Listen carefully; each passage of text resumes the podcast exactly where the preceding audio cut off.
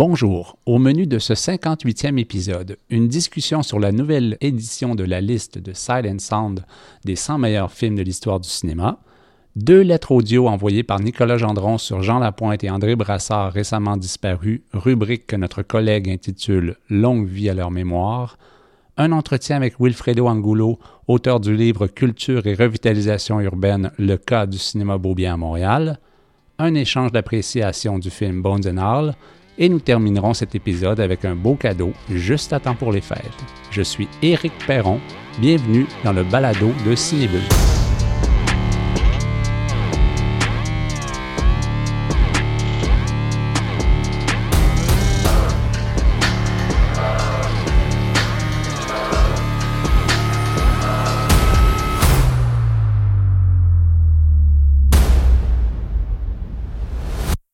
Commençons donc euh, cet épisode du Balado de Cinébule en compagnie de Jean-Philippe Gravel et Marc-Antoine Lévesque. Bonjour. Bonjour. Bonjour. Alors, c'est la fin de l'année et c'est souvent le temps des listes. Et cette liste-là est assez particulière, est assez célèbre. En plus, elle est euh, revisitée euh, tous les dix ans. Donc, c'est la fameuse liste de Silent Song. Jean-Philippe, c'est toi qui as proposé donc une discussion, une conversation pour ce balado sur ce sujet. Alors, si tu nous expliquais un peu au départ de quoi il s'agit. En fait, Sight and Sound, c'est finalement c'est une revue de cinéma qui est très euh, qui est respectée. Euh, D'abord, hein, euh, c'est la seule revue de cinéma britannique que je connaisse d'ailleurs. Elle est un organe du British Film Institute, qui est entre autres une, organisation qui qui restaure des films et, et, qui fait beaucoup d'autres activités. Il y a un, maintenant évidemment il y a des films en ligne. On peut voir les films de la liste en ligne et tout ça. Bon, bref, c'est un c'est un diffuseur de répertoire, je pourrais dire. Et euh, comme ça, donc depuis 1952, donc euh, ne, ne me demandez pas pourquoi c'était 1952, mais ils ont commencé à faire comme ça, euh, euh, tous les dix ans, à faire une sorte de sondage parmi les critiques. Euh, de quels films étaient, selon eux, les meilleurs de tous les temps, de toute l'histoire. alors, pour euh, situer ça un peu, je pense qu'en 1952, euh, par contre, c'est Marc-Antoine qui connaît les, les, les, résultats de ce qui se trouvait au numéro 1. Euh, C'était le voleur de bicyclette cette fois-là. Mm -hmm. J'ai pas examiné chaque édition de la liste, mais euh, elle s'est faite comme ça tous les 10 ans, et donc on est rendu à la huitième cette année qui vient de paraître. Et à chaque fois, le, le bassin de critiques s'est élargi, le nombre de critiques consultées s'est élargi. Euh, Autrement dit, je pense qu'à la première édition, il y avait à peu près 85 critiques qui étaient consultées. Faisons un bond dans le temps. Euh, J'ai vu qu'en 2002, on était rendu à 145 votants, je pourrais dire, seulement à la limite. Mm -hmm. 2012, on était rendu à 886. 2022, on est rendu à plus de 1600 personnes qui ont été consultées euh, pour établir cette liste. Maintenant, euh, il, les collaborateurs, les gens qui, qui sont approchés pour le faire, ne sont pas euh, contraints à faire leur liste des 100 films, des 100 meilleurs films de tous les temps. Euh, ils soumettent 10 titres. OK? Il euh, n'y a pas d'ordre, c'est-à-dire il n'y a pas de pointage pour les titres parce que euh, finalement, l'établissement de, de, de, de, la liste proprement dite va être déterminé par le nombre de fois que le film va apparaître sur la liste. Et c'est ce que ça donne. Donc, mais est-ce qu'il y a des euh, critères pour entrer dans les euh, dans les votants?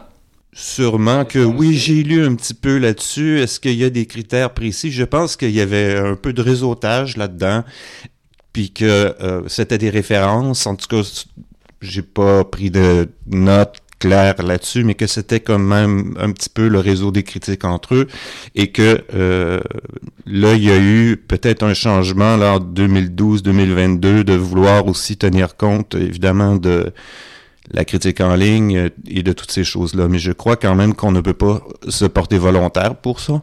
Non, il faut être sélectionné, oui. Voilà. Euh, parce qu'ils ont aussi élargi aux programmateurs de festivals, des archivistes, des universitaires. Je pense que c'est là aussi l'augmentation euh, majeure de quelques centaines à 1600 quelques cette année. C'est quoi vos premières observations sur cette liste de 2022? 2022, ben, je pense que le plus gros euh, qui a fait, bon, je pense que si vous êtes le moindrement cinéphile, vous avez vu passer la nouvelle, que pour la première fois en 80 ans, en 8 éditions, donc depuis 1952, c'est une femme qui a obtenu euh, la position numéro 1, donc euh, Chantal Ackerman avec Jeanne Dillman. Bon, un, long titre, mais le, on, disons le, le court titre, donc Jeanne Dillman. Donc, je pense que ça, faisait la nouvelle. Première femme à être au numéro 1. Le dernier numéro 1 était Vertigo de Hitchcock, qui avait déjà en 2012 fait un peu quelques vagues, disons, parce qu'il avait délogé Citizen Kane d'Orson Welles, qui était le... Le, le, le premier depuis euh, plusieurs éditions. Depuis 1962, en fait. Ça semblait complètement euh, indélogeable. Exactement. Donc, le premier, euh, en 1952, c'était De Sica, donc le voleur de bicyclette. et ensuite, Orson Welles a, pris la place toutes ces années. donc, je pense que, ouais, la, présence de, de, Chantal Ackerman en numéro un étant la, plus grosse, la plus grosse transformation une grosse nouvelle concernant la, liste. Elle passe de la 37e position à la première position. Ouais. Je pense aussi qu'il y a une espèce de virage ici, il y a une espèce de statement dans le fait qu'elle passe en première position, c'est qu'il y a probablement un bassin de plus jeunes critiques euh, qui euh, est plus porté vers le cinéma de la dilatation du temps plutôt que le cinéma qui euh, compresse. Vertigo, Citizen Kane, c'est une biographie, ça raconte une vie entière, un empire en moins de deux heures, mhm. par exemple. Euh, Vertigo, c'est bon, c'est une obsession, c'est multiforme comme expérience. John Delman, ce que t'as, c'est quand même, d'un certain point de vue, l'archétype du film de cuisine, tu sais, que tu fais chez toi, avec les longs plans aliénants, tu sais, d'épluchage de patates et tout ça, d'un quotidien, tu sais, plombant et tout ça. Et je pense que là-dedans, il y a une ça, c'est la preuve d'une sensibilité qui, qui, change. Il y a une... Euh, et c'est c'est aussi un statement politique. Éventuellement, on pourra peut-être en parler. Je suis pas certain qu'elle va rester en première en tête de, en tête de liste très longtemps. Euh, mais c'est quand même surprenant. En tout cas, personnellement, euh, je veux dire, euh, je respecte énormément Chantal Ackerman. Je pense que oui, il y a une convergence de plusieurs éléments. Oui, le, changement politique des dix dernières années entre en ligne de compte nécessairement. Euh, bon, le MeToo, on peut, on, peut en parler. la valorisation du, travail des cinéastes, donc même une, une, certaine renaissance de Varda, de bon, de toutes ces figures importantes qui, qui piochait, dans le fond, euh, l'art cinématographique depuis vraiment des dizaines d'années, qui ont comme un, maintenant un peu la lumière sur leur travail, une valorisation de leur travail. Fait que je pense que oui, il y a cette vague-là. Euh, évidemment, quand je dis tout ça, elle le mérite. Là, c'était pas, il n'y a, rien euh, négatif comme commentaire. Mais je pense que jusqu'à un certain point, parce que comme Jean-Philippe l'a dit, c'est un, film psychologique. Où, oui, souvent dans sa cuisine. Donc le poids, je pense que la pandémie pourrait aussi avoir joué dans ce choix-là. Parce que c'est un, un mal de vivre. C'est comme on est cloisonné. Euh, donc, tu sais, je pense que le cinéma d'Ackerman, spécifiquement ce film-là, a dû beaucoup parler aux gens. Puis j'imagine que la, je sais pas quand ils ont dû donner leur top 10, euh, mais j'imagine que c'est quelque part comme début 2022, fin 2021, parce qu'il doit avoir tout le processus de calcul. Donc, je pense que on est encore un peu dans la pandémie, on l'est d'ailleurs encore, là, mais je pense que ça aussi, ça joue beaucoup dans, le choix. les, gens qui ont été euh, confinés chez eux pendant deux ans euh, ont réalisé ce que ça pouvait faire que de faire des tâches euh, répétitives, mm-hmm. aliénantes, etc. Donc, ça peut effectivement avoir eu un impact sur sur la remontée de ce film-là, mm-hmm. finalement. C'est vrai que c'est un bon point que le film et le, le, climat depuis 3-4 ans est très, très propice à, faire bien recevoir un film comme celui-là. Alors que, quand même, malgré tout le bien qu'on en pense, puis moi, je l'ai vu bien avant la pandémie, tout ça, puis que c'est vrai que c'est bon, c'est une œuvre qui, qui, est très forte, mais c'est un film de niche, là. Ben, euh, j'ai lu quelque part qui un chroniqueur, un critique qui avait participé à la liste de 2012, mais pas 2022, euh, que bizarrement, c'est un film anti-cinéma dans le classe, dans le, terme cliché du terme du spectacle ou comme comme Jean-Philippe tu l'as mentionné, euh, biographique, euh, une vie entière. Donc on, s'éloigne du des, des des canons classique du cinéma, même si Jean Dillman est un film classique, est un film canon qu'on enseigne à l'université. Donc, je pense que c'est vraiment une convergence de toute, valorisation du travail des femmes. C'est une œuvre extrêmement féministe aussi. C'est affirmé, c'est quelque chose qui est valorisé, qui l'est peut-être peut-être un peu moins en 2012, encore moins en 2002 et bon les, décennies précédentes. Donc et la pandémie. Je pense que le poids psychologique plus euh, la montée du féminisme, je pense que ça ça, ça ça a amené ce film euh, dans plusieurs, plusieurs listes. On ne doit pas oublier qu'une liste comme ça, c'est pas seulement une sorte de euh, d'énoncé sur euh, la qualité des films ou quoi que ce soit. C'est un énoncé qui représente aussi l'époque là. Actuelle, cette mm-hmm. liste-là, -là, c'est je vois bien une liste de, qui représente le début ben, 2022, tu sais, ce que va ce que va être, tu sais, les années les années 2020 en termes de cinéma, de ce que ça a été, où, où ça s'en va et tout ça, tu sais. Cette liste là, nous regarde. Tu disais qu'on était passé de 800 votants en 2012, puis là 1600. Alors, puis ça serait tout à fait normal, mais dans les 800, on peut penser qu'il y a désormais beaucoup plus de votantes qu'auparavant. Donc, ça peut aussi avoir eu un impact. Ben, je pense que plus il va y avoir de diversité de voix votantes, plus les, euh, les résultats seront pas ce à quoi on est habitué. Parce que j'imagine qu'en 1952, avec 85 votants, il y a des bonnes chances que c'était des hommes blancs, hétéronormatifs ou du moins euh, occidentaux. occidentaux, probablement anglais, britanniques. Donc euh, là, effectivement, Silent Sound euh, et le BFI, par extension, ben, élargissent leur bassin. Euh, donc, nécessairement, je pense que dans les décennies à venir, les numéros 1 vont probablement changer, parce que comme Jean-Philippe le dit, la liste nous regarde, ce que je trouve un, propos super intéressant. Euh, mais et donc, on va aussi de plus en plus regarder la liste parce que elle, je pense qu'elle est vouée à changer. T'sais, avec tous ces changements professionnels du milieu du cinéma, de ces enjeux de représentation, de valorisation aussi du travail de certains cinéastes un peu plus dans l'ombre, je pense que là, on, on, commence en fait une lignée, je pense, de numéro un qui vont faire jaser à chaque année. Donc la liste change, ce qui veut dire qu'il y a des films qui changent de position.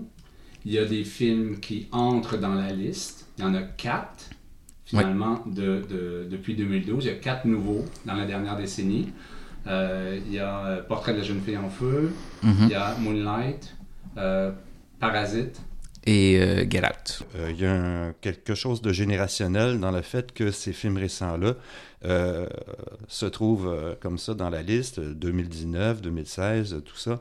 Ça, ça pose peut-être un petit peu problème d'après moi parce que par exemple à Mediafilm, bon, qui accorde les, qui accorde les codes de 1 à 7, donc un mm-hmm. chef-d'œuvre, 7 minables, eux, ils attendent 20 ans à peu près pour promouvoir un film au rang de chef-d'œuvre. C'est-à-dire que je pense que c'est compris qu'à part, euh, à part dans, les, dans, les, dans les annonces, dans les pubs, là, bien sûr, euh, chaque semaine, il y a des chefs-d'œuvre instantanés. Oui, on est fort sur le 5 étoiles et sur le. Mais on revient à euh, comment on fait la sélection. là, je pense que Silent Sound, c'est mathématique, mais les 1639 personnes qui ont fait leur, leur sélection, comment ils l'ont fait? fait pour revenir à ce qu'on remarque dans cette liste, je pense que c'est quand même quatre nouveautés, ce qui voudrait donc dire que c'est quatre films majeurs. Euh, et là, on revient à est-ce que c'est des films importants pour l'art cinématographique ou c'est important socialement? L'art est jamais divisé du social, on, ne va pas se lancer dans ce débat-là, mais c'est intéressant de savoir comment les gens qui ont fait euh, cette sélection-là, sur quels critères se sont basés? Est-ce qu'ils ont inclus l'importance sociale ou une valeur sociale qu'on va donner au cinéma, comme Portrait de la jeune fille en feu euh, et Get Out? Je pense que c'est les deux plus euh, politiques. Parasite Lee, mais bon, et le... Et tout ça, c'est en haut de Get Out, je pense, autour de la 90e. Oui. Ouais. Portrait de la jeune fille en feu, c'est une entrée fracassante quand même en 30e position. Oui, absolument. Euh, et puis euh, ensuite, l'autre, je le cherche. En tout cas, ça tourne autour de ça. Fait que c'est pas des petites places là, hein, mm. non plus. Hein. euh, il y a- il y a- je pense qu'il y a des jeunes critiques passionnés là, tu sais, qui ont vu des films pendant tous les jours, euh, pendant peut-être trois ans de leur vie, puis ils disent ah, celui-là, c'est vraiment le meilleur. euh, je vois pas ce qu'un Buster Keaton pourrait faire pour déclasser ça.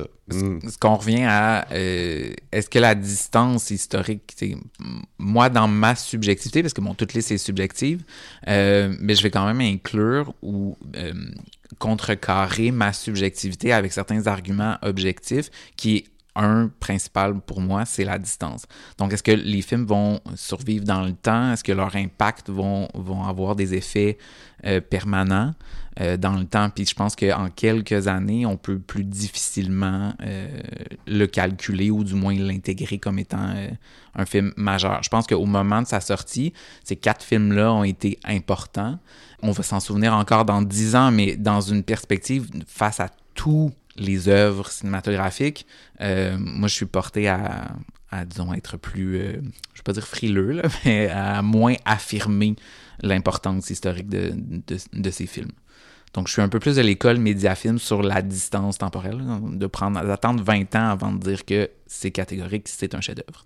Oui, c'est une question aussi de quelle culture les votants, les nouveaux votants et tout ça, quelle culture, jusqu'où elle va historiquement, cette culture-là, jusqu'où est-ce qu'elle est comprise? La question se pose.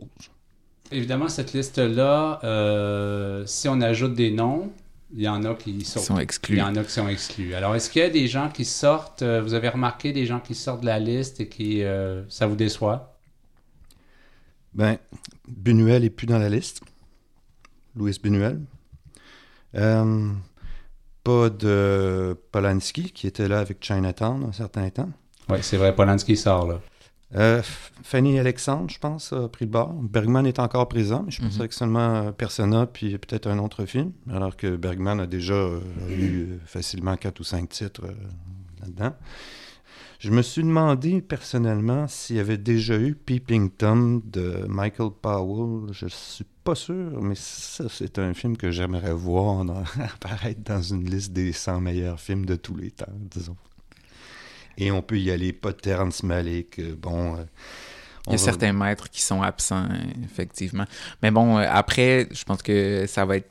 Oui, si les numéros 1 vont changer, comme je parlais tantôt, qui vont, vont partir des beaucoup de conversations, le bassin cinématographique va ne, ne va qu'augmenter. Donc, il va n'y avoir que des exclus. Fait que je pense que pour ceux en tout cas, qui, connaissent, qui sont fins connaisseurs de toute l'histoire du cinéma, je pense que ça va être de plus en plus crève-cœur. euh, de, justement, ben, qu'un Buñuel soit pas là euh, dans l'histoire du cinéma, on pourrait dire que c'est scandaleux. Bon, après, dans l'exercice, ça reste de la subjectivité. Euh, donc, il serait intéressant de comparer, disons, cette liste-là de films, d'objets versus les cinéastes les plus influents euh, du cinéma, pour avoir un, contrebalancier. Mais euh, ouais, je pense que ça va être euh, de, de 10 ans en 10 ans, de plus en plus crève-cœur. parce que exclusion. On doit constater quand même que, les 80 euh, premières décennies de l'histoire du cinéma est quand même fondée sur un socle en majorité masculin, blanc, occidental, et que euh, ça, ça change forcément. Et là, ça change depuis pas si longtemps que ça. Pour moi, par exemple, John Dillman, 1975, ça fait pas si longtemps que ça. OK? Mhm. Bon, ça fait 50 ans. Euh, et évidemment, la liste qui nous regarde va refléter ça aussi. Euh, et puis le bassin des votants aussi. Mais c'est juste que à côté, euh, parallèlement à ça, bon, dans un magazine web qui s'appelle Word of Real, qui est euh, très fâché, euh, en fait, contre cette dernière édition de la liste, a publié comme par exemple des entrefilets au fur et à mesure, tu sais, en- qu'il y aurait un petit peu, tu sais, eu un petit peu du, du, du grenouillage, puis des- de la consultation, là, des consultants, qui voulaient orienter la liste un Oh, petit peu des comme ça, puis ouais, kicker mon oncle en dehors de la liste, puis faire entrer euh, la diversité euh, en trombe et tout ça. Donc, euh, ben, écoute, c'est pas pour faire le complotiste ou quoi que ce soit, mais après ça, on, on peut se demander qui a été approché pour ça, et puis qui, a, qui a fait qui a joué du levier là, un petit peu tu sais, dans la sélection. Pourquoi est-ce qu'on m'a pas approché, moi? Hein? par exemple. Là, on rentre dans les jeux d'ego, là. mais, mais moi, je, mais moi, je trouve ça, on revient à Jean Dillman, moi, je trouve ça extrêmement encourageant qu'un film qui a 50 ans soit réévalué, revisité, découvert, euh, qui remonte dans la liste. Je trouve ça, euh, je trouve ça intéressant. Ben, en fait, le voir de deux façons. Est-ce que, parce que ça va être le, le- le champion pendant 10 ans, fait qu'est-ce que- est-ce que dans dans cinq ans, est-ce que ça va être encore ce choix numéro un? Là, c'est l'exercice ingrat des 10 ans, la décennie, il y a quelque chose de symbolique, tu sais. Mais j'ai l'impression que même si on faisait cet exercice-là chaque année, de par euh, notre réalité du moment, probablement que les, euh, les titres changeraient, tu sais. Mais il y en a, il y en a qui ont maintenu leur première position, là, les positions de, de, de tête. Là. Euh, Vertigo est rendu deuxième, Citizen Kane troisième, euh, Tokyo Story quatrième. Donc, euh, il y a la règle du jeu qui, a- qui, qui est allée plus loin, qui était quatrième avant, qui est maintenant treizième. Mais on verra ce qui va arriver à Jeanne Dillman. Dans 10 ans. Tu vois, j'ai un pour un contre, euh, un peu basé sur mes lectures. Ça, c'est un- Par contre, euh, je me mets à la place d'un spectateur qui dit Ah, tu sais, je vais, je vais regarder un chef-d'œuvre. C'est quoi un chef-d'œuvre?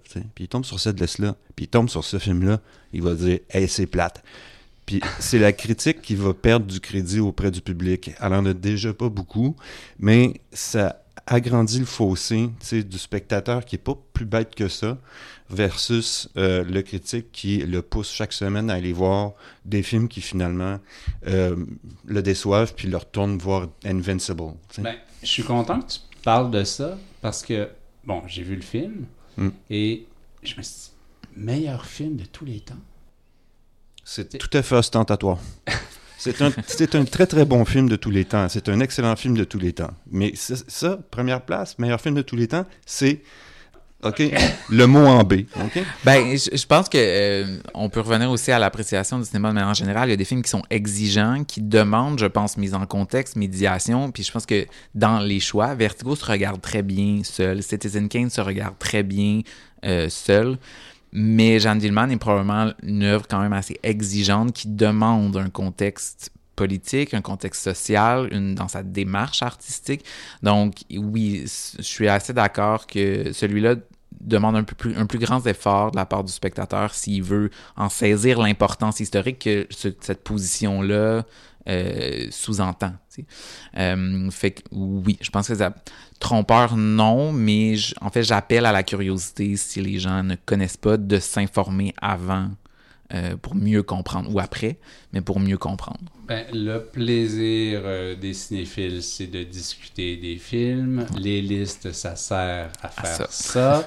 Euh, donc, on termine ce micro en précisant que nous aussi, on est en train de préparer nos listes, les listes, les sept meilleurs films de la rédaction de Cinébule. Donc, ce sera même le sujet du prochain balado. C'est un balado qu'on fait à chaque fin d'année, un balado qu'on a beaucoup de plaisir à préparer. Euh, Est-ce que ça avance bien, vos euh, top 7? Sans nous dévoiler les titres, là. Est-ce que ça avance bien? Moi, je ne peux pas. Tu ne peux pas? OK. T'en as pas assez vu. Ben, pas assez de l'année, non? OK. Toi, Moi, c'est mon problème, c'est que j'en ai toujours trop. tu pourrais en passer pourrait à jean partager. oui, c'est ça, je pourrais t'en passer. Mais euh, non, habituellement, mon top 4-5 est- bouge pas. Euh, c'est plus le 5, euh, ben de 6 à, à 20, là, parce Ouais. que c'est ça. j'en- Ça, ça se bat pour rentrer dans, les- Voilà. dans la liste. Merci beaucoup, messieurs.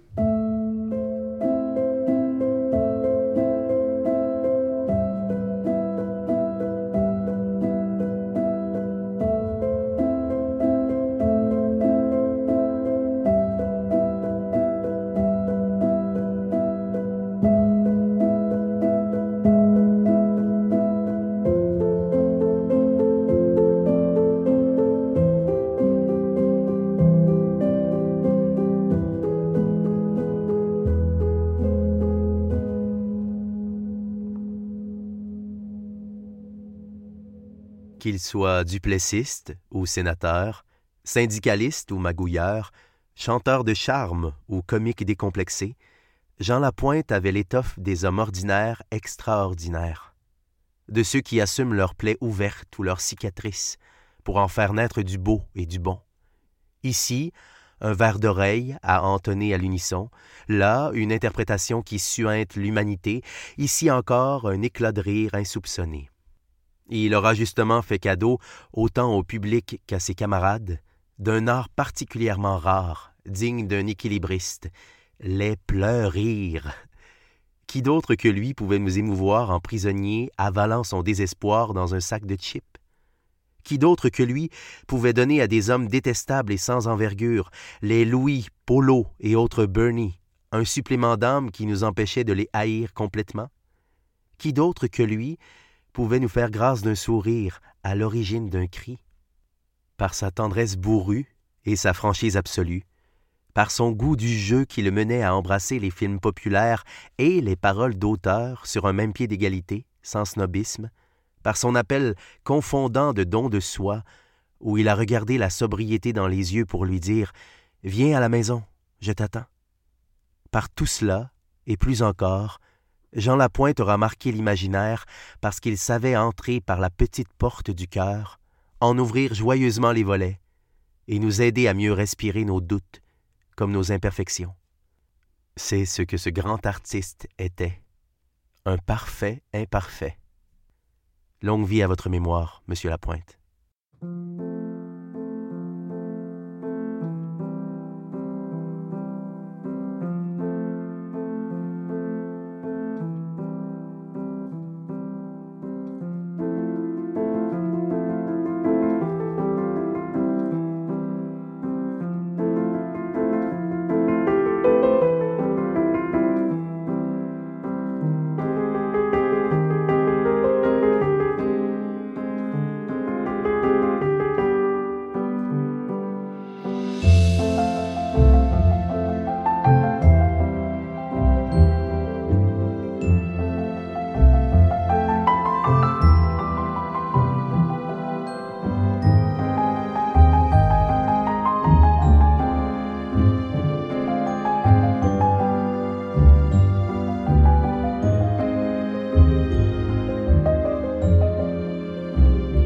Je m'entretiens maintenant avec euh, Wilfredo Angulo, que nous rejoignons au téléphone. Bonjour, Monsieur Angulo. Bonjour, Monsieur Eric. Vous avez publié cet automne le livre Culture et revitalisation urbaine, le cas du cinéma Beaubien à Montréal, publié aux presses de l'Université du Québec. À l'origine du livre, une thèse de doctorat que vous avez soutenue en 2019 à l'UCAM qui s'intitulait Le développement local par l'intervention culturelle, le cas du cinéma Beaubien à Rosemont. Qu'est-ce qui vous donne l'idée au départ de travailler sur ce cas?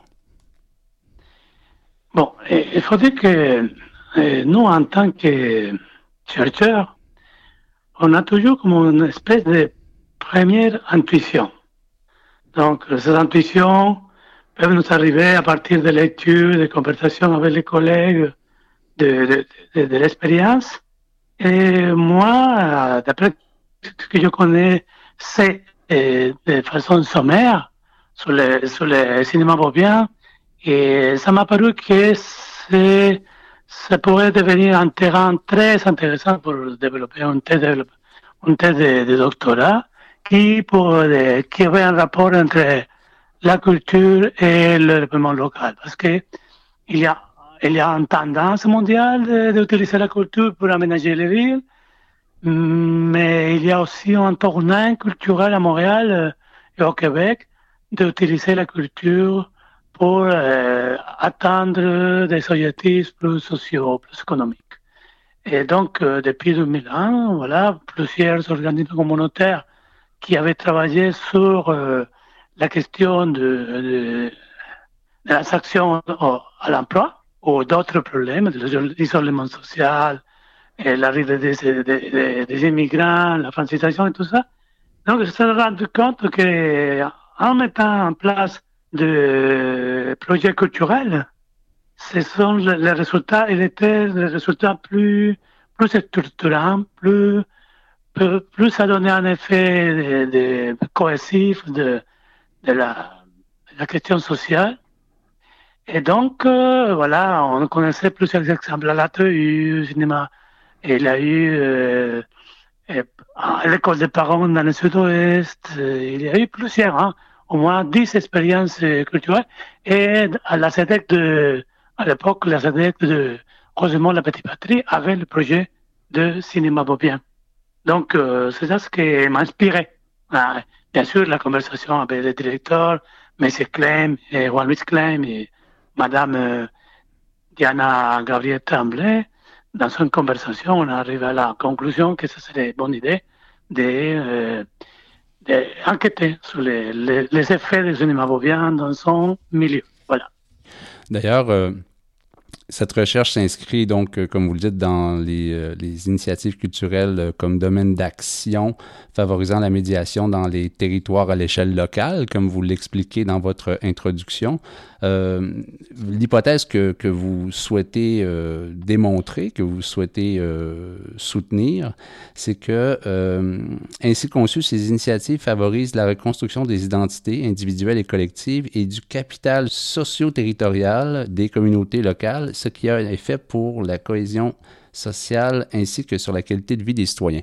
Donc, c'est vraiment euh, l'implication citoyenne, elle est absolument essentielle. Elle est au cœur de ces réussites. Le désir doit venir du citoyen. Ça, c'est essentiel. Donc, d'abord, euh, il faut dire que cette dimension culturelle, pour moi, d'abord, c'est très intéressant. Pourquoi? Parce que si on attaque le problème de point de vue politique, social, c'est mon avis, économique, c'est difficile. C'est difficile que parfois que les acteurs locaux se mettent ensemble pour faire des objectifs. Sauf que s'il y a cet élément identitaire, ce sentiment d'appartenance, cet élément culturel, ça peut comment euh, mettre de côté les intérêts, les objectifs économiques, politiques, sociaux. Et les gens ils vont se mettre d'accord pour un objectif beaucoup plus culturel, ça veut dire beaucoup plus identitaire. Donc ça aide beaucoup. Et ça, c'est un élément, depuis les, études qu'on a fait dans le domaine de la géographie, l'identité, c'est une dimension, c'est une variable fondamentale pour la création du territoire. S'il n'y a pas d'identité, c'est difficile que le territoire s'attienne. C'est pas durable. Donc, cette dimension de durabilité, de permanence dans le temps, de se mettre d'accord pour des projets de développement local, ça, cette identité, c'est crucial, hein, c'est une condition.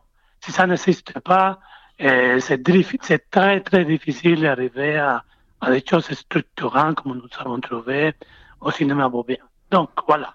Et ça, c'est pour la partie identitaire. Mais l'autre chose, c'est que les, les, citoyens, euh, il faut le voir comme une espèce de deux dimensions. C'est un, citoyen, comme on va dire, engagé, avec un compromis, parce qu'il a une responsabilité euh, professionnel ou une responsabilité parce qu'il est, il est le leader d'un groupe, il représente des groupes. Donc, euh, c'est un citoyen qui a comme un, mandat. Et il, faut le, il faut se mettre d'accord, il faut utiliser la concertation, il faut utiliser le partenariat pour arriver à quelque chose ensemble. Et après, il y a aussi le citoyen, on va dire, entre guillemets, courant, qui peut être un citoyen aussi et avec une espèce qui a une initiative qui est porteuse dans un projet. Mais ça peut être aussi un citoyen qui, qui ne travaille pas dans le projet, mais qui est reconnaissant que le projet a un effet positif dans, le, dans leur milieu de vie. Donc voilà, donc cette, je, je, puntualise, cette dimension identitaire est, fondamentale cette dimension de l'appartenance territoire, c'est fondamental. C'est ce qui cohésionne. Et bien sûr, les coalitions qui se font à l'intérieur du territoire de différents acteurs locaux qui viennent de différents domaines, différents milieux, qui sont capables de se mettre ensemble pour un projet. Mais il faut dire aussi, il faut ajouter aussi que ça demande un leadership. Ça veut dire et il y a quelqu'un qui doit un peu comment organiser les choses. Et nous avons identifié, par exemple, euh, dans la première partie de la, de la mobilisation citoyenne, nous avons identifié la CEDEC de Rosemont comme l'organisme communautaire qui prend les problèmes pour sauver le cinéma bovien. Et ça a pris un leadership important pour trouver le, le moyen, pour trouver les, ressources pour maintenir le, cinéma bovien debout. Et après, il, a fallu aussi un, un, deuxième leader qui accompagne, un deuxième leader qui, prend la relève, qui est un innovateur, qui connaît le milieu et qui, euh, à mon avis, c'est M. Marie Fortin qui, qui a, a, tout géré euh, depuis le, euh, qu'il a pris la responsabilité de gérer le, cinéma. Et aussi, il faut ajouter que la, le cinéma bovien a été conçu pour, pour le, sauver comme une entreprise d'économie sociale, donc c'est une dimension importante parce que c'est un créateur de richesse, de richesse économique et de richesse sociale qui investit dans le milieu de vie environnant. On a ici un match parfait avec euh, les, les, citoyens qui s'engagent. Vous avez décrit euh, les différentes façons de s'impliquer de la part des citoyens. Vous avez parlé évidemment du leadership de la Corporation de développement économique communautaire de Rosemont Petite Patrie. Et ensuite, ça prenait un capitaine euh, pour diriger tout ça, euh, quelqu'un qui connaissait fort bien le milieu du cinéma, c'est-à-dire Mario Fortin, qui d'ailleurs, euh, ces jours-ci, en, est à, ces, à, ces, derniers moments à la tête du cinéma Beaubien. il prend une retraite bien méritée. Votre livre fait vraiment le tour de plusieurs questions. Je vais lire rapidement euh, les titres des chapitres pour donner une idée euh, aux auditeurs.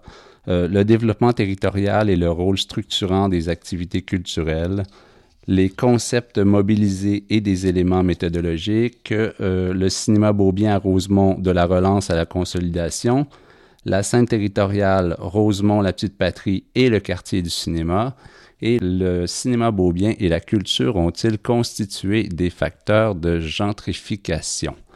Alors, euh, je vais me concentrer surtout sur le chapitre 3, sur la relance et la consolidation du cinéma Beaubien. Le cinéma est relancé, on l'a dit, grâce à l'engagement de la CEDEC euh, Rosemont Petite Patrie. Toute l'opération est fort bien décrite dans votre ouvrage. Le cinéma est donc sauvé par les citoyens et les organismes du quartier, mais en retour, vous racontez que l'investissement du cinéma à l'égard du quartier est tout aussi importante. Et c'est là que vous amenez l'idée de l'entreprise d'économie sociale, c'est-à-dire le service à la communauté avant les profits à tout prix. Donc, il faut absolument, pour qu'il y ait un, maillage qui se fasse, euh, que le cinéma s'implique dans le quartier à son tour. Ah oui, oui, bien sûr, bien sûr. Euh, il y a un retour, un retour. Et je crois que le, retour, je crois qu'il vient des deux côtés. Hein.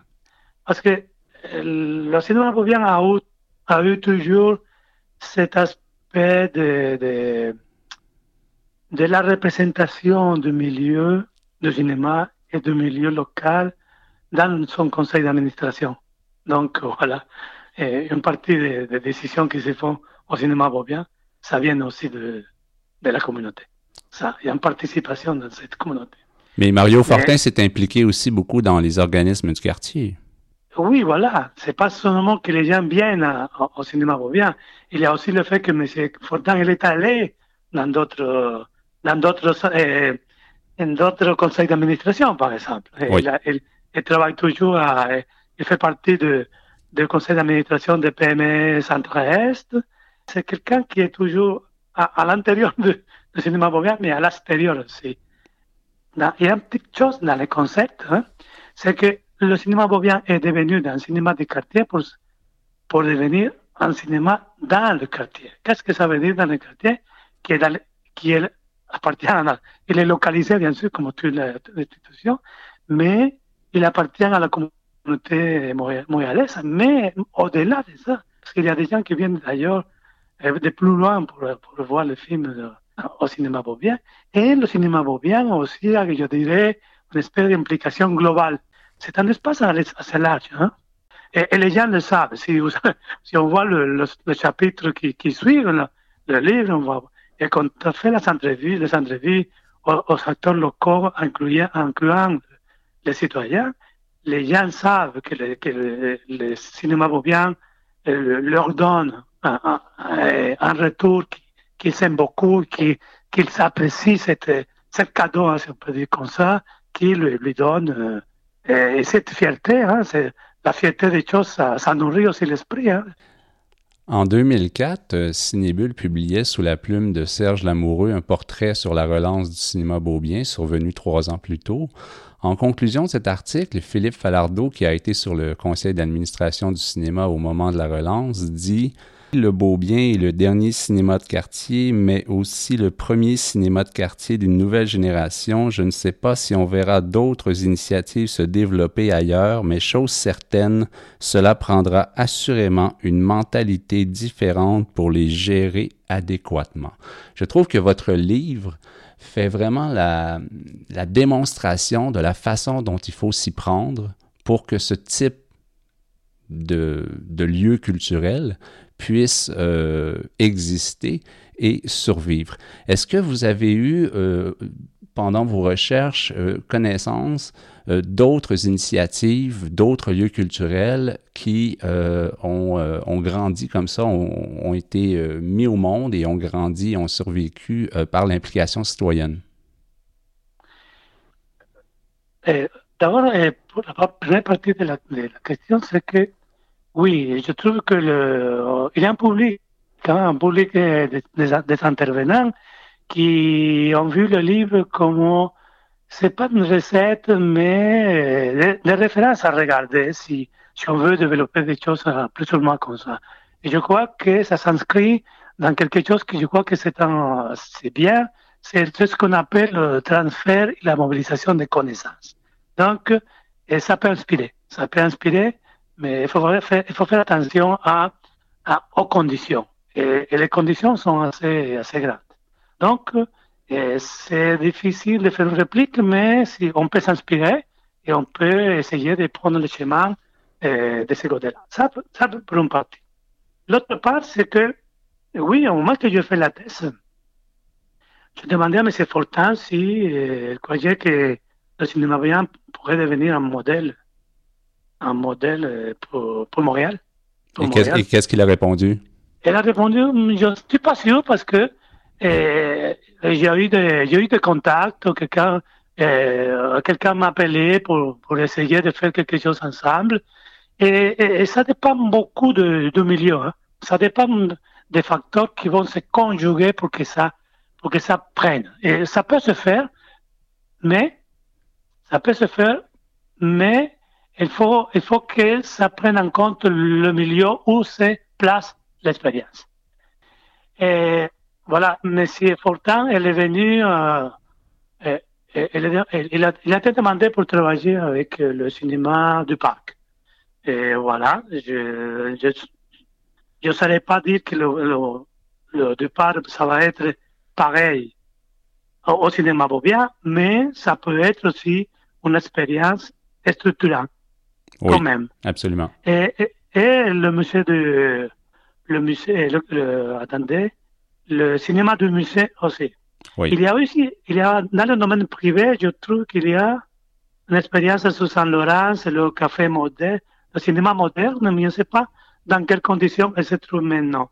Et vous me, me demandé si, eh, si je connaissais eh, dans d'autres expériences comme le bien mais je dirais qu'il ne faut pas se situer seulement dans le domaine du, cinéma.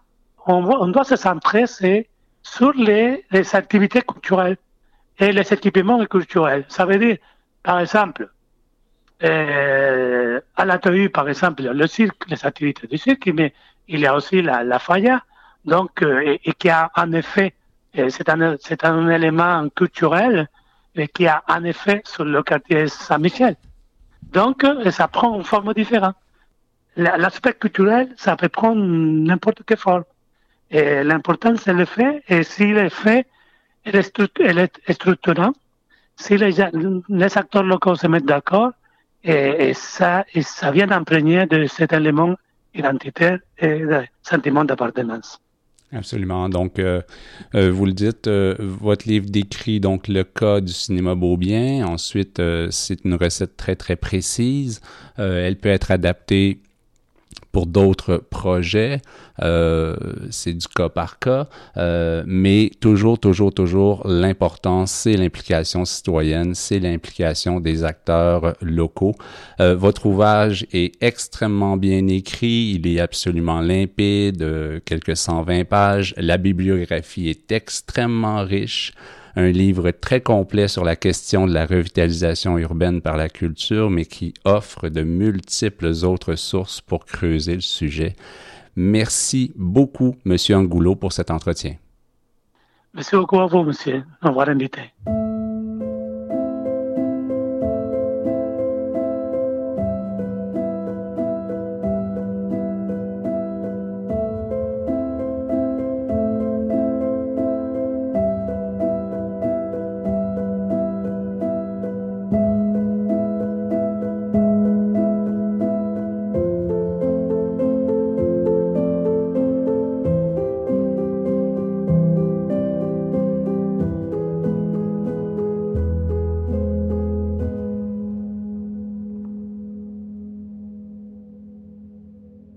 Nous sommes en 1968, au théâtre du Rideau Vert. Avec son ami auteur, un certain Michel Tremblay, André Brassard accouche des Belles Sœurs, électrochoc sur la scène théâtrale montréalaise, puis québécoise au grand complet, pour les raisons linguistiques, formelles et artistiques que l'on sait. Le joual s'invitait sur les planches, et les femmes de l'ombre prenaient toute la lumière qui leur était due.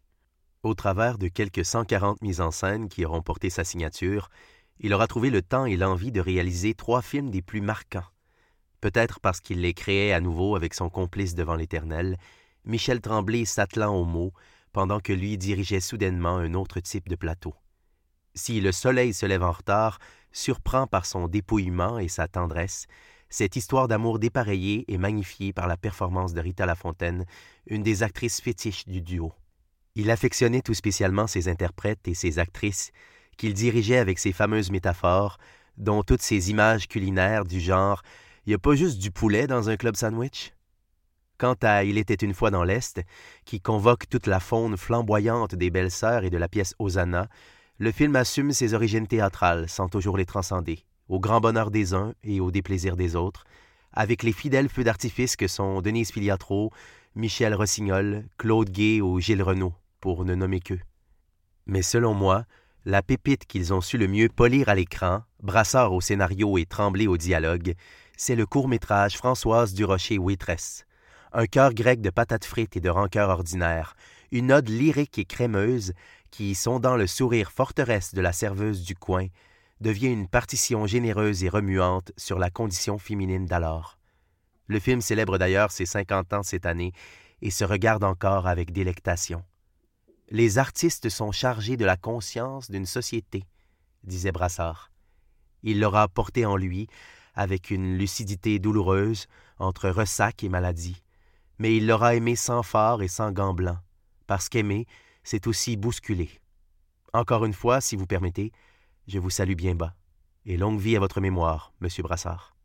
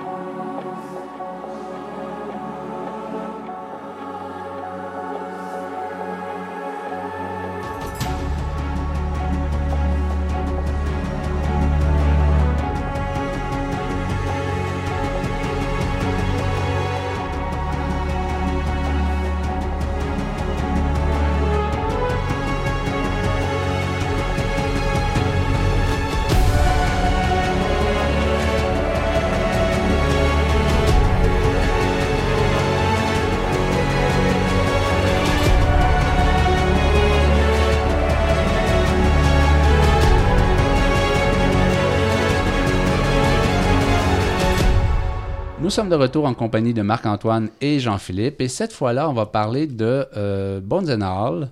Donc, euh, c'est euh, Marc-Antoine, c'est le sujet que tu voulais amener. Euh, Ben oui. Voilà, alors je te laisse introduire le sujet. histoire typique dans une représentation atypique. Euh, donc, Bones and Hearts, c'est l'adaptation du roman de Camille De Angelis, donc qui raconte l'histoire de Maren, interprétée par Taylor Russell, euh, qu'on découvre un peu ici, là, qui a fait de la télé, euh, quelques petits films, là, mais rien de majeur. Donc, qui est une adolescente euh, abandonnée par son père, interprétée par Andrew Allen, connu surtout pour Moonlight de Barry Jenkins. Donc, laissée à elle seule, euh, avec peu d'argent, elle traverse les États-Unis en tentant de retrouver sa mère qu'elle n'a jamais connue. Seul document pour l'aider, son certificat de naissance. Sur cette route, elle croisera Sully, un homme âgé, excellent euh, et inquiétant Mark Rylance, euh, mais surtout euh, Lee, joué par Timothée Chalamet, un jeune homme avec qui elle développera un fort lien d'appartenance. Euh, donc, ce que je viens de vous dire, c'est le typique de Bones and All. L'atypique maintenant, euh, c'est que Guadagnino, en fait, l'introduit assez tôt dans le film, euh, qui en, fait la raison de l'abandon de son père. Donc, Maron a des envies incontrôlables de manger de la chair humaine. donc, le atypique. Petit détail très important. Donc, Maron cherche, à, donc à appartenir à ce avec un certain désespoir, en fond, à- elle cherche désespérément à appartenir. Donc, elle est désespérée, elle a une certaine crainte de l'autre, une incompréhension du monde dans lequel elle vit, mais surtout une incompréhension de ce qu'elle est, euh, une cannibale. Euh, elle découvre son histoire à partir de cassettes audio laissées derrière par son père. Elle apprend à connaître ce qu'elle est par Sully, entre autres, le vieil homme qu'elle croise. Euh, première rencontre, disons, formatrice, tel un mentor unique. Craintive, Maren va fuir euh, et poursuivre son chemin en quittant Sully euh, pour essayer de connaître un peu mieux sa mère toujours. Donc toujours dans elle va poursuivre cette quête. Elle y rencontre Lee, un possible mentor, mais plus près de son âge, donc un peu plus jeune. Euh, la paire va donc embarquer dans un road trip à bord du- d'un troc euh, volé du dernier repas de Lee. Euh, et ils vont apprendre à mieux se connaître, euh, lui en brisant l'isolation qu'il s'était imposé lui-même, parce qu'il est, on s'en doute, bon, euh, cannibale.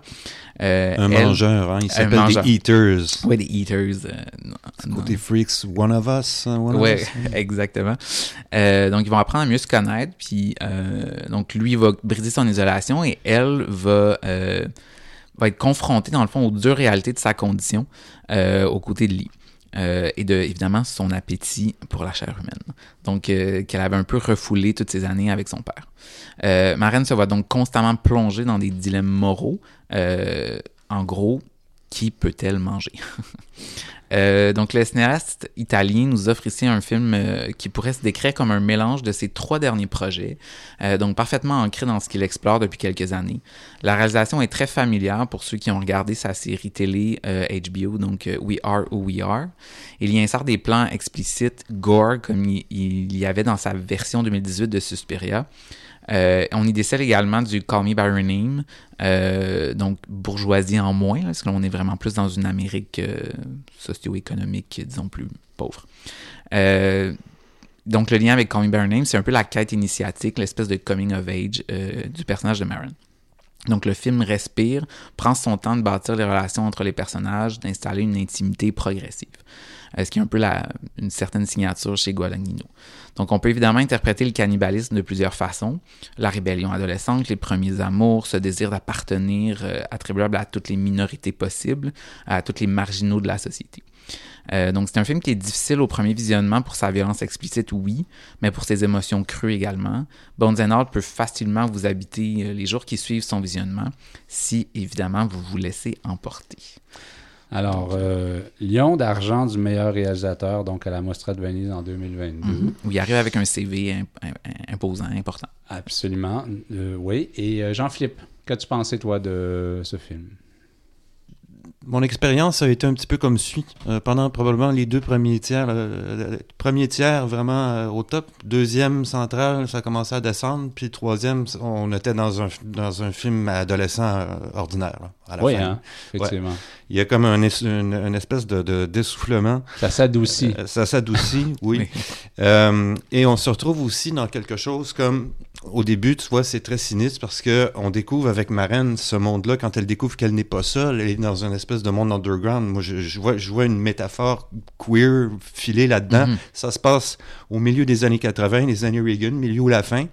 Euh, Il y a le sida et tout ça. Puis quand je dis queer, je dis ça au sens élargi, au sens de Hors norme. euh, oui. hors norme. Là, Pas c'est ça. nécessairement la définition actuelle. ouais. C'est ça.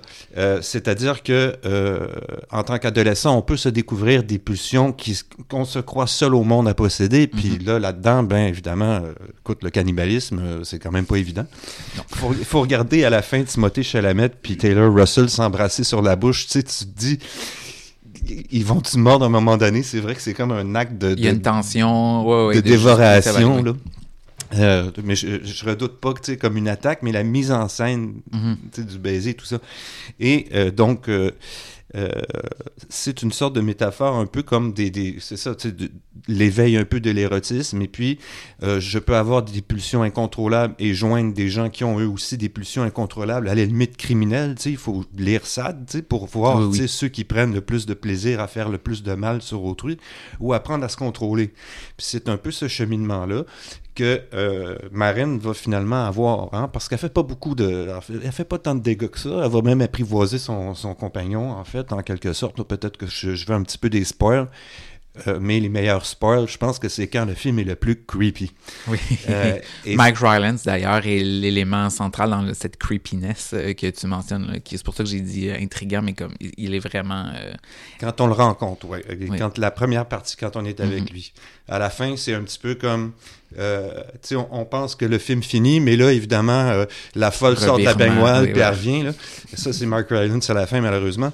Mais il y a aussi, il faut pas oublier, Michael Stuhlberg. Oui, que j'avais même pas reconnu euh, à ce point. Ce qui est, pour ceux qui ont vu Call Me By Your Name, c'est le père hyper touchant qui fait pleurer tout le monde.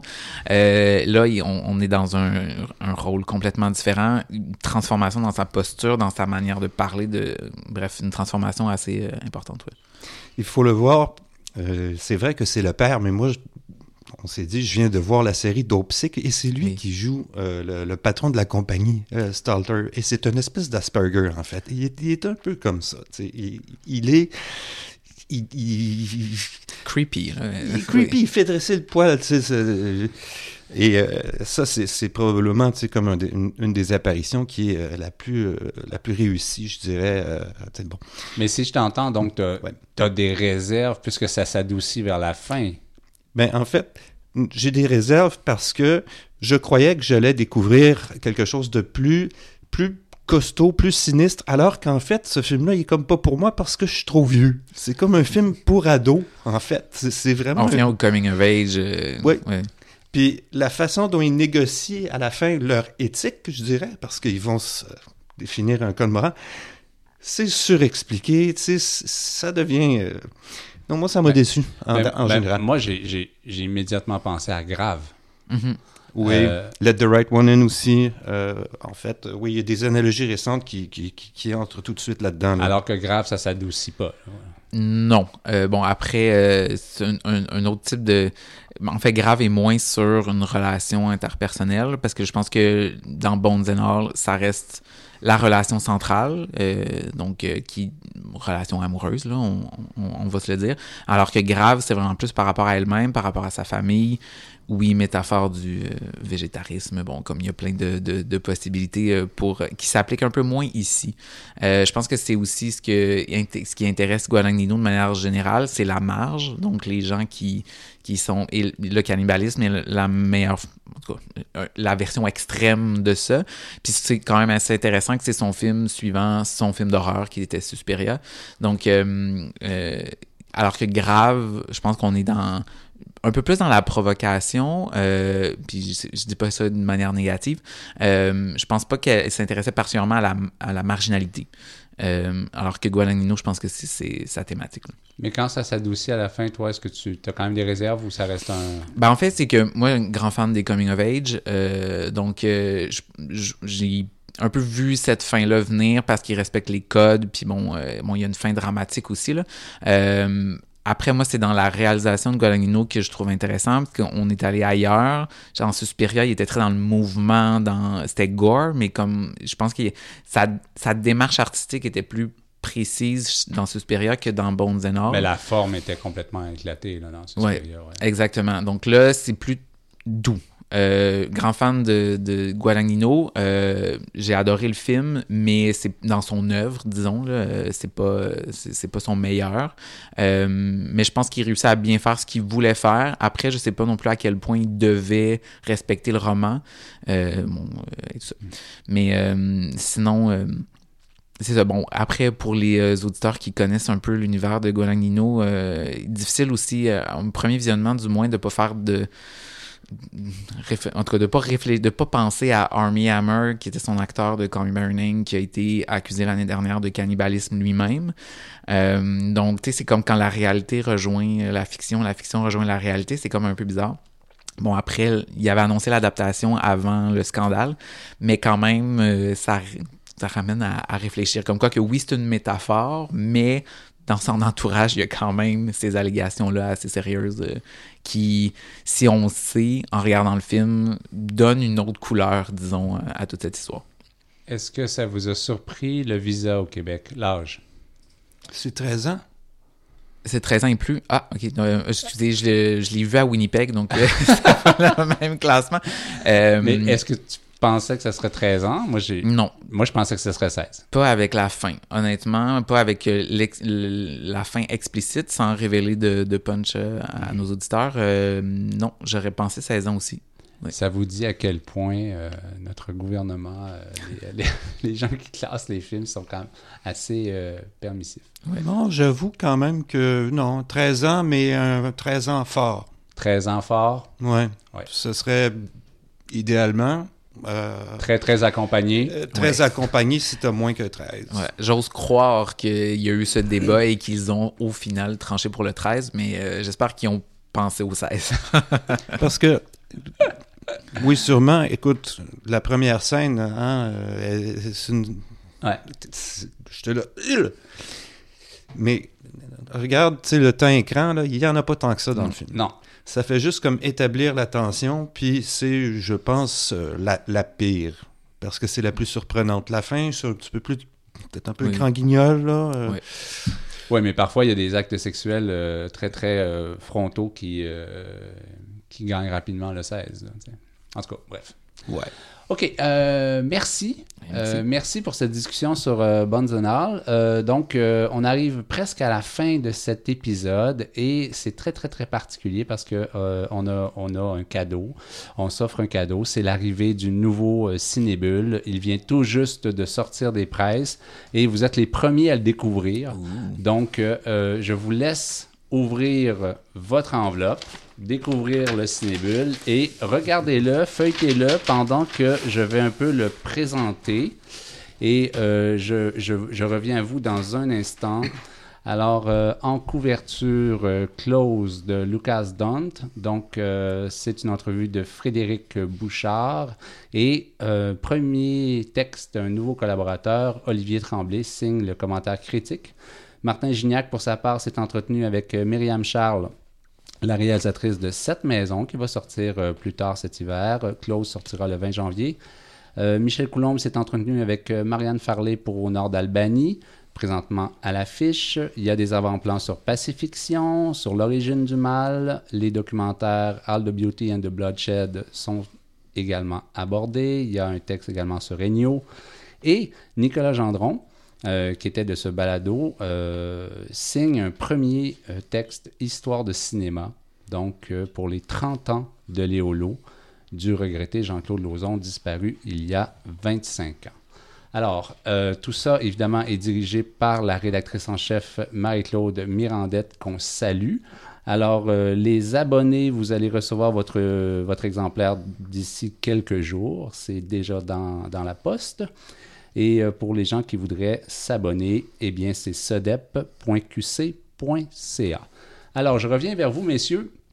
Pendant que je présentais le numéro, vous avez pu le feuilleter. Euh, Est-ce qu'il y a des choses comme ça que vous avez hâte de lire, que vous avez hâte de, découvrir? Ben déjà, les 30 ans de Léolo, j'avais comme... Je sais que c'est en 92, mais là, c'est comme... Ah, c'est un...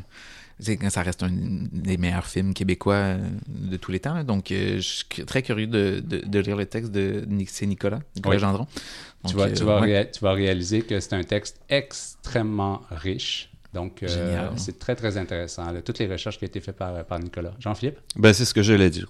Euh, évidemment. Les Holos. Écoute, ben oui, Les Holos, c'est un de mes films québécois préférés de tous les Ah, temps. Incontournable. Euh, et- et j'écoute tellement qu'à un moment donné, la seule version sur YouTube que j'ai trouvée était doublée en italien, puis je l'ai regardé pareil. Ben, écoutez, je... OK, ben c'est formidable. Je note aussi en même temps, Oui. comme ça, quand je vois bon la section critique à la fin, tout ça, il y a encore pas, il y a, il y a encore des films qui sont qui sont toujours en salle. Oui. oui. C'est le fun. J'ai du rattrapage à faire, c'est une bonne liste. Oui, c'est ça.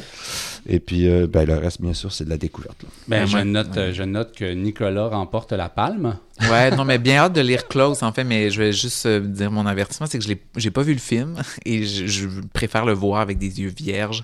Donc, mais je vais assurément lire et l'entrevue de Frédéric et euh, la critique d'Olivier, qui sont deux amis. Donc, On comprend, on comprend. Et c'est pour ça que Cinébule peut rester longtemps sur la table du salon pendant plusieurs mois, puisqu'on a des films qui ne sont pas encore sortis. Euh, c'est ainsi que se termine cet épisode du balado de Cinébule. Merci Jean-Philippe et Marc-Antoine. Merci de l'invitation. On remercie également Nicolas. Euh, la revue Cinébule est publiée par l'Association des cinémas parallèles du Québec et est soutenue par les Conseils des arts du Canada, du Québec et de Montréal. Merci à Georges Dimitrov pour le thème musical de ce balado. J'ai coordonné, réalisé et animé cet épisode. Mon nom est Éric Perron. Je vous remercie d'avoir été à l'écoute. À bientôt.